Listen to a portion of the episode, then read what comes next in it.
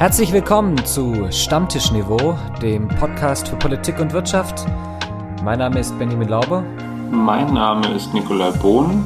Und unser Thema heute das konstruktive Misstrauensvotum oder was die Zahl 91,27 mit Angela Merkel zu tun hat.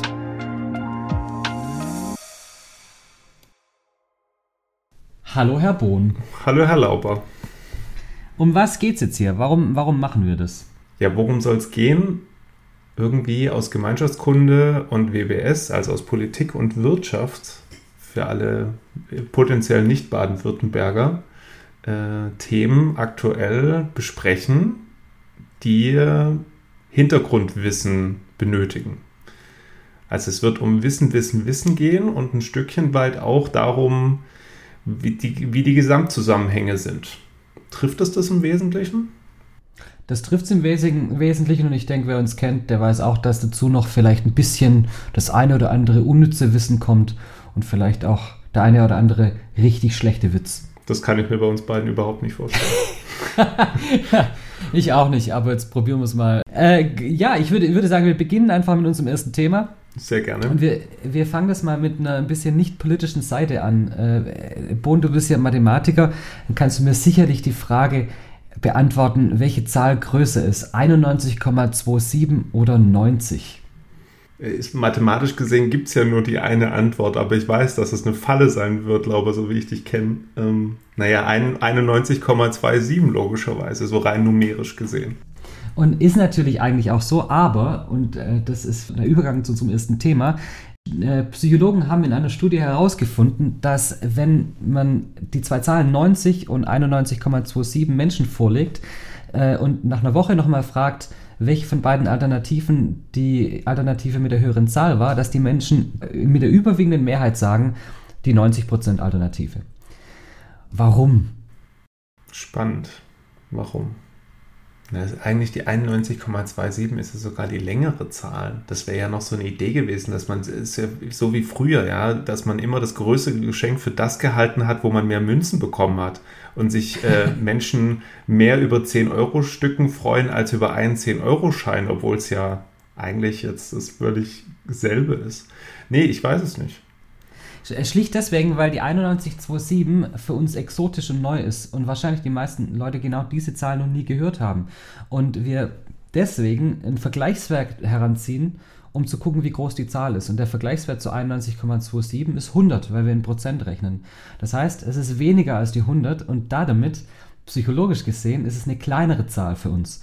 Die 90 kennen wir und die 90 steht dann für sich selber und ist deswegen schon die absolut höchste Zahl. Das heißt, 90 ist vom Kopf her die größere Zahl, weil sie eben rund ist. Total spannend. Also Psychologie ist einfach spannend.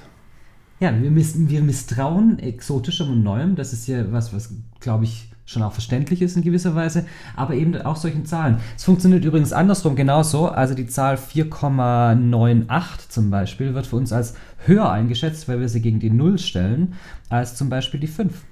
Hm. Ist auch spannend. Äh, ja, und jetzt brauche ich einen guten Übergang von der Zahl 4,98 zu den Linken und der FDP. Das, das knappe Verpassen der 5%-Hürde? ja, vielleicht schaffen sie ja ein paar Direktmandate und kommen darüber rein. Aber ansonsten versucht Lindner gerade äh, schon auch sich ein bisschen ins äh, Bewusstsein der Menschen zurückzubringen. Er hat jetzt in einem Interview vor knapp zwei Wochen die Kanzlerin dazu aufgefordert, die Vertrauensfrage zu stellen. Und zwar die Vertrauensfrage im Parlament. Äh, das heißt wahrscheinlich mitbekommen, aber was war denn seine Begründung? Ja, im Endeffekt ging es wahrscheinlich um ihre ja, man will nicht sagen legendäre, man wird, die Zeit wird zeigen, inwiefern das natürlich ein, ein Wechsel von Politik war, aber dass, äh, dass äh, Merkel sich hingestellt hat und gesagt hat, es war ihr Fehler, diese Osterruhe durchzusetzen ähm, und das schon ein, ein Paradigmenwechsel war äh, in den letzten zwölf Monaten. Spahn hat ja auch immer davon gesprochen, wir werden uns später irgendwann verzeihen müssen. Ähm, und Merkel sich dann ins Parlament gestellt hat und auch vor die Bundespresse und gesagt hat, das war ihr Fehler. Lindner hat sogar noch gesagt, er hat Sorge um die Kanzlerin. Deswegen soll sie die Vertrauensfrage stellen, weil er sich Sorgen macht, dass äh, äh, sie praktisch das Misstrauen nur noch hat aus den eigenen Reihen, dass die eigenen Reihen nicht mehr hinter ihr stehen. Äh, jetzt haben wir gerade mitbekommen, dass wir bei den Zahlen zumindest exotischen und neuen Sachen misstrauen. Jetzt kann man über Merkel viel sagen, aber nicht, dass sie neu oder gar exotisch sei. Äh, von daher kannst, kannst du äh, Lindners Sorge verstehen, dass sie sich da vielleicht äh, das Misstrauen der eigenen Leute eingefangen hat. Äh, die ganze Thematik äh, führt natürlich massiv zu Diskussionen, sowohl ja in der Politik über das ganze Parteienspektrum hinweg, als auch ja innerparteilich. Ja, CDU und CSU sind sich da bei weitem nicht immer einig von dem, was sie wollen, was sie möchten. Ähm, und dass man dann natürlich als Opposition, was ja ihre ureigenste Aufgabe ist, äh, momentan ähm, zu fragen, ist denn die Regierungskoalition, wie sie aktuell ist, wirklich noch stabil? Vor allem hat Merkel den, den, den Rückhalt ihrer eigenen Partei. Das ist natürlich ein cleverer Schachzug, um ähm, vielleicht die, die Anfang, anzufangen, die Partei zu spalten, beziehungsweise in den Keil reinzutreiben.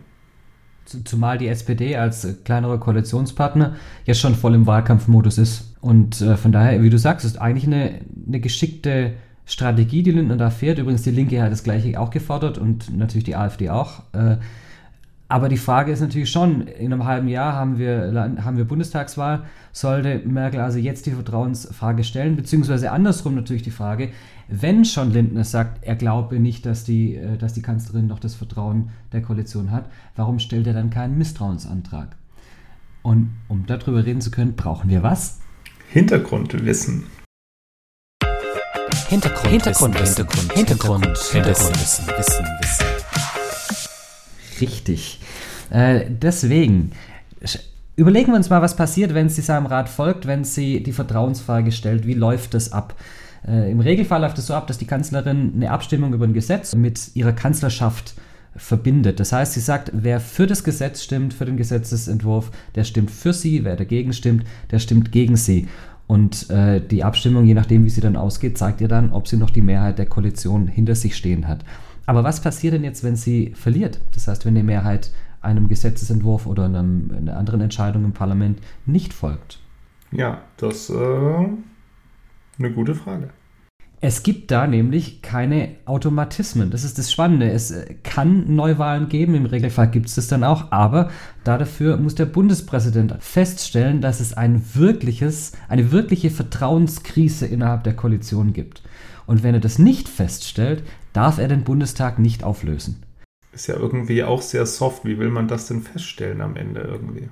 Das ist äh, völlig richtig. Das, wie kann man Misstrauen feststellen? Er kann ja schlecht die Tagebücher der, der Kanzlerin und der Minister durchlesen, was da drin steht. Und wer führt heute noch Tagebuch? Das ist ja die andere Frage noch. Richtig, man macht mal lieber einen Podcast. Oder man macht einen Podcast, genau. ja, in der Sache müssen wir unterscheiden zwischen der Vertrauensfrage, die von der Kanzlerin, also von, von der Regierungschefin gestellt wird, und dem Misstrauensantrag, der aus dem Parlament herausgestellt wird. Und dieser spielt nicht nur in der bundesdeutschen Politik eine entscheidende Rolle, sondern auch in der Popkultur. Und da testen wir jetzt auch mal dein Wissen, Born. Oh in, ja, natürlich. Ich, in welchem Film ebnet denn ein Misstrauensvotum den Weg in den zumindest vorübergehenden Untergang? Was fragst du gerade mich, der wahrscheinlich in seinem Leben bisher irgendwo zehn Filme gesehen hat oder so? Ach, aber den Film hast du bestimmt gesehen. Bist du sicher? Nein, natürlich nicht, aber ich glaube schon. Ich gebe dir sogar ein Zitat. Okay, mach mal. Also, Zitat. Offensichtlich ist dieses Gremium handlungsunfähig. Ich stelle deshalb einen Misstrauensantrag gegen den Vorsitzenden Kanzler Valorum. Valorum? Jawohl, ja keinen blassen Schimmer. Ach, jetzt komm. Ich, ich gebe dir nochmal einen Tipp. Oh, das war wirklich einer dieser Filme, die ich noch nie in meinem Leben gesehen habe. Was? Also wir reden natürlich von Star Wars. Ja, Entschuldigung, Und Star Wars überhaupt nicht mein Fall, da bin ich komplett raus. Ah, jetzt hör her, Mann. Das ist wirklich Popkulturgeschichte, das muss man wissen. In äh, nämlich der Episode 1 äh, stellt die Königin Amidala äh, von Nabu vor dem galaktischen Senat ein Misstrauensvotum.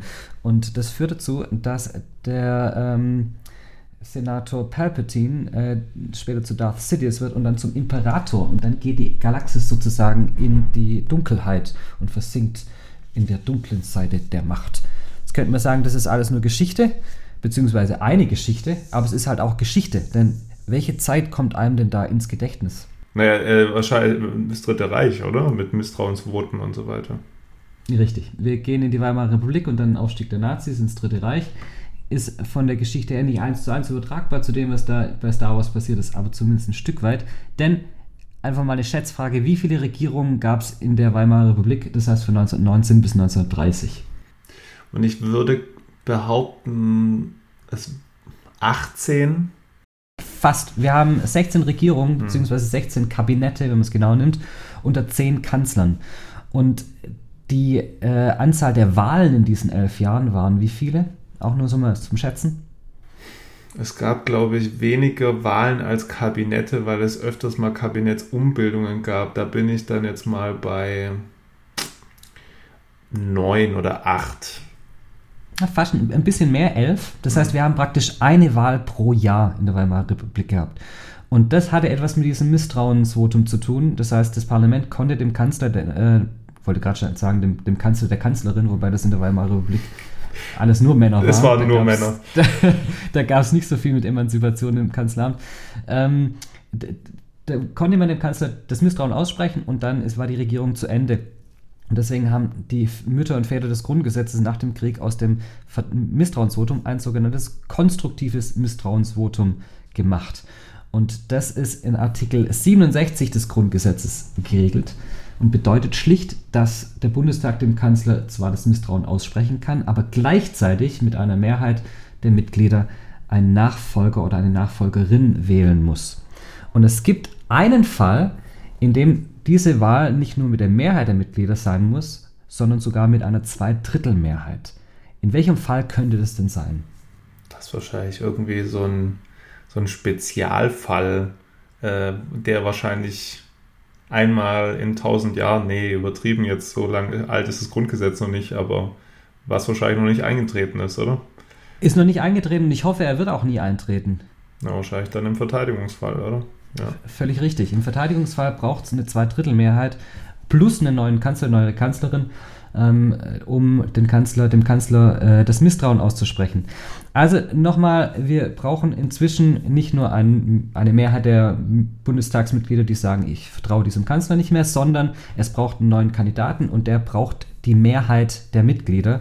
Das heißt, es reicht auch nicht, dass eine Mehrheit der, der Bundestagsabgeordneten sagt, wir vertrauen diesem Kanzler nicht mehr äh, und, eine, und danach gibt es eine Neuwahl und dann gibt es keinen Kandidat, der eine Mehrheit kriegt, sondern es muss einen anderen Kandidaten mit einer Mehrheit geben, außer im Verteidigungsfall, da muss es eine Zweidrittelmehrheit geben. Und in Deutschland ist es bis jetzt nur zweimal passiert, dass so ein konstruktives Misstrauensvotum überhaupt Anwendung fand und das waren 72 und 82. Ähm, bevor wir kurz darauf eingehen, ich habe vorher gesagt, oder vorher haben wir herausgefunden, in elf Jahren 16 Kabinette in der Weimarer Republik. In äh, der Bundesrepublik, das sind jetzt immerhin 72 Jahre, wie viele Kabinette gab es da circa? Schätz mal. Ich glaube irgendwie 17 oder so, 18 müssten es sein. Ja, es waren interessanterweise ein bisschen mehr, das hat mich auch überrascht, es sind 24 Kabinette, äh, weil es nämlich dazwischen drin auch mal wirklich so einzelne Verschiebungen gab.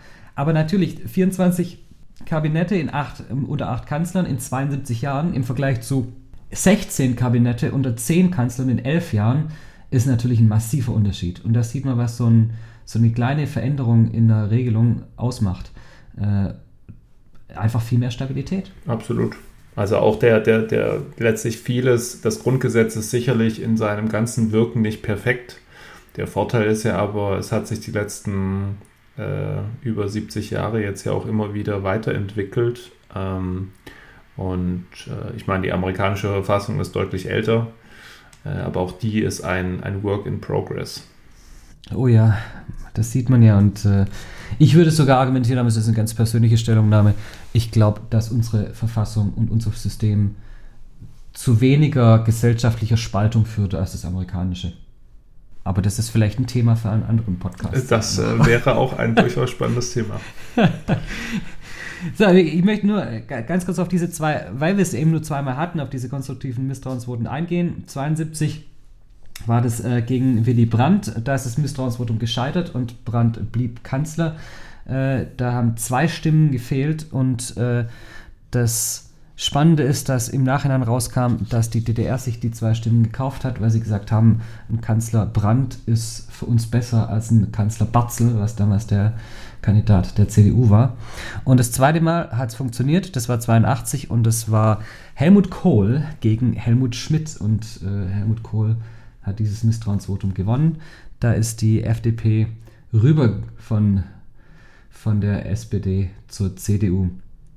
Und das führt mich zu der Frage, die ich dir stellen will, die ich echt spannend finde, weil nämlich Schmidt damals in der Plenardebatte gesagt hat, als klar war, auch er, er verliert das, dass das Grundgesetz dieser, dieser Handlungsweise, die die FDP da macht, also zu wechseln, beziehungsweise dann ein konstruktives Misstrauensvotum zu unterstützen, zwar die legale Möglichkeit gibt, aber, Zitat, sie hat keine innere, keine moralische Rechtfertigung.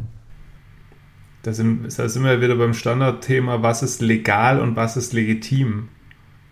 Wie, wie, wie siehst du das? Ist es denn, ist es denn legitim, ist es okay, dass ähm, Parteien wechseln, der, also aus der Koalition raus in, in eine andere Koalition rein und damit dem Kanzler, der ja gewählt wurde in der letzten Wahl, beziehungsweise eine Mehrheit insgesamt hinter sich versammeln konnte, ohne Wahl das Misstrauen ausspricht? Hm.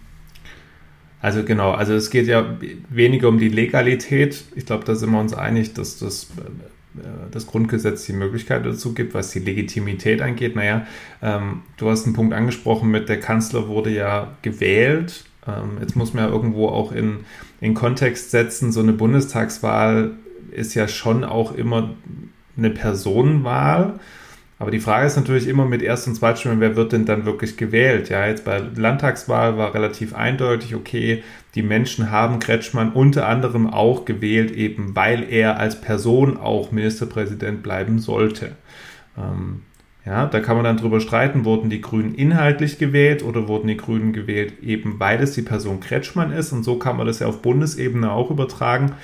Inwiefern wurde damals ähm, Schmidt gewählt, ja, weil er als Person irgendwo auch eine Marke war. Aber Schmidt war ja schon eine Marke mit seinem die ganze Zeit Gerauche und auch wie er damals die Hamburger Springflut als Bürgermeister damals irgendwo hingekriegt hat. Ja, und das waren schon Gründe, ihn damals als Person zu wählen.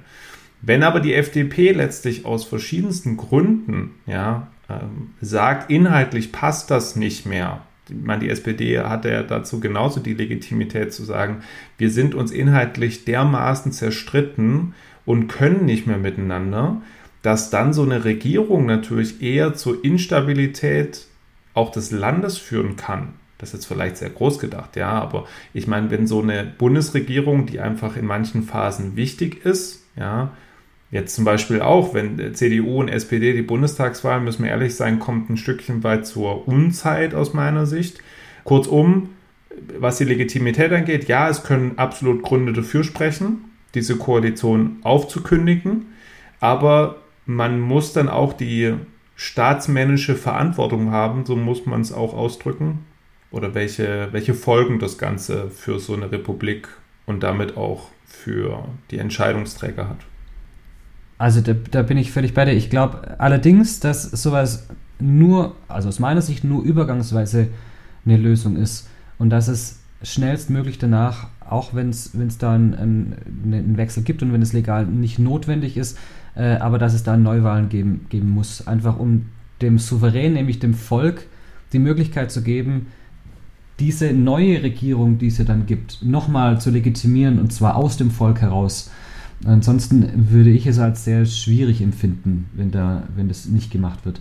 Ähm, muss dazu vielleicht sagen, es ist in der Vergangenheit, also auch in diesem Fall ist es passiert, da ist danach, äh, gab es Neuwahlen, ähm, aber ich, ich kann mir ganz schwer vorstellen, dass es da einen Wechsel gibt und es gibt danach keine Neuwahlen. Ich glaube, das wäre das wär ein Problem für das politische System, weil es eben praktisch auch das Gefühl der, der Leute verstärken würde, die machen das über unsere Köpfe hinweg. Und, und das wäre, glaube ich, verheerend, wenn das passiert. Da geht es ja auch um, um Vertrauen dann auch gegenüber der Politik, was ja momentan auch ein ganz schwieriges Thema ist, inwieweit Politik auch gerade durch ihr Handeln Vertrauen verspielt oder gewinnen kann durch manche Entscheidungen. Wie siehst du das? Gehen wir mal zurück zum Anfang ähm, und, und, der Frage, ob Merkel die Vertrauensfrage stellen soll. Nochmal aus der anderen Seite raus. Ähm, glaubst du, äh, zum Angenommen, sie würde sie stellen, würde sie die gewinnen? Reines Bauchgefühl. Ähm, ganz unabhängig von der Frage, ob ich das als sinnvoll erachten würde oder nicht. Aber sie, wir nehmen an, sie würde sich stellen. Ich glaube, sie würde das Vertrauen erhalten. Aber ich mache eine Einschränkung, nämlich reines Bauchgefühl nur aus einem Grund, nämlich der Fraktionszwang in Anführungszeichen.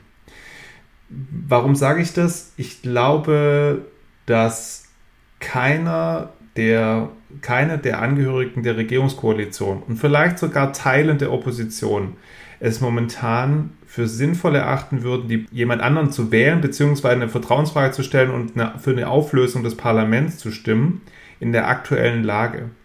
Ich, ich bin mir sicher, dass unsere Bundesministerien auch so handlungsfähig sind. Also unser Staat würde jetzt in keine Staatskrise verfallen, wie das vielleicht in anderen Ländern, die einen höheren Durchlauf an Regierungen haben, wie jetzt zum Beispiel Italien, ja, ähm, driften würden. Trotzdem ist aus meiner Sicht eine Stabilität der Regierung momentan ganz wichtig. Und selbst die wankt ja in Teilen momentan. Die sind sich intern zerstritten. Ja, die, also es, es ist gerade ganz viel im Argen. Ähm, aber ich persönlich glaube, dass CDU und CSU zusammenstehen würden und dass auch es vielleicht Abweichler bei den Parteien geben wird, auch bei der SPD, die sie aber aus meiner Sicht aus der Opposition wieder gewinnen könnten. Aber es ist ja reiner, also Bauchgefühl. Ich, ich, glaube, es würde einen Unterschied machen, ob es eine namentliche Abstimmung wäre oder ob es eine geheime Abstimmung wäre. Ich glaube, bei einer geheimen Abstimmung ähm, wäre würde ich sogar behaupten wollen, dass sie die Mehrheit nicht bekommt, zumindest nicht aus der Koalition heraus, weil ich dann glaube, dass sich vor allem viele SPDler dagegen entscheiden würden. Ähm, weil, wie gesagt, die SPD im Moment schon im Wahlkampfmodus ist und ähm, da unter Umständen vielleicht auch, dadurch, dass jetzt die, die Umfragewerte von der CDU niedrig sind, vielleicht eine kleine, Chance wittern, dass, dass, dass man da äh, politischen, politisches Kapital draus schlagen kann. Ähm, bei einer namentlichen Abstimmung, offenen Abstimmung, bin ich mir sehr, sehr sicher, dass sie, dass sie das Vertrauen ausgesprochen bekommen würde. Weil ich nämlich auch glaube, dass Teile der Opposition für sie stimmen werden. Also zum Beispiel glaube ich, dass die Grünen für sie stimmen werden, auch wenn die Linke und die FDP in großen Teilen wahrscheinlich ihr das Vertrauen nicht aussprechen würden. Spannend ist ja, dass, dass Lindner sogar sagte, ähm, dass er keine Neuwahlen möchte. Also er, er fordert die Kanzlerin auf, praktisch die Vertrauensfrage zu stellen, um sie zu gewinnen. Was äh, ja auch eine, ein spannendes Manöver ist an der Stelle. Aber ja. Gut, schauen wir mal, wie das da weitergeht. Ähm, so oder so werden wir im Herbst eine neue Kanzlerschaft haben. Auf jeden Und Fall. Das ist zumindest sicher. Es, das, das Jahr 2021 wird auch politisch sicherlich als, als Zäsur am Ende eingehen. Ich glaube, da sind wir uns einig. Aber ganz sicher, wenn nach so einer langen Kanzlerschaft äh, die Kanzlerin nicht mehr antritt und es dann auf jeden Fall eine neue Kanzlerschaft gibt, dann ist es eine Besonderheit, dann ist es nicht was, was alltäglich ist. Und äh, deswegen kann man das durchaus als Zäsur beschreiben. Wir wissen nicht, wie es weitergeht, wir wissen, dass es weitergeht. Und die zwei Punkte Zäsur und es geht weiter sind jetzt auch die Stichworte für die Abmoderation sozusagen. Das ist das Ende unserer ersten Folge des äh, Politik- und Wirtschaftspodcasts Stammtischniveau. Wir werden im nächsten Podcast ein Wirtschaftsthema uns annehmen. Da wird äh, Kollege Bohn bisschen die Hintergrundinformationen übernehmen und jetzt vielleicht als Abschluss dieses Podcasts. Herr Bohn, du hast viel gehört jetzt über das konstruktive Misstrauensvotum und den Hintergrund und die Geschichte. Aber was ist denn so ein Punkt, der dir jetzt absolut noch im Gedächtnis geblieben ist oder der dich vielleicht auch arg verblüfft hat? Dass, dass mein mathematischer Kompass völlig gestört wird, dass 91,27 größer, also äh, am Ende die kleinere Zahl ist als 90, weil unser Gehirn uns verarscht und am Ende sagt, 90 ist doch größer. Das äh, versetzt mir schon einen gewissen Stich in mein Mathematikerherz, äh, aber äh, auch heute wieder was dazugelernt und das ist doch äh, Sinn und Zweck dieser ganzen, dieser ganzen, dieses ganzen Projektes. So sieht's aus und das Projekt ist ein, ein Work in Progress. Wir freuen uns über Zuschriften, wir freuen uns über Vorschläge für Themen. Und wenn es nur ist, macht, machen Sie bitte weniger schlechte Wortwitze oder Flachwitze. Ich weiß nicht, ob, das, ob wir das, wir nehmen das dankend auf, aber mehr auch nicht, vermutlich. Das kann ich mir auch nicht vorstellen. Dann, äh, lieber Herr Bohn, wünsche ich dir noch einen schönen Tag. Herr Lauber, das wünsche ich dir ebenso. Und dann äh, hören wir uns bald wieder, hoffe ich mal. Stammtischniveau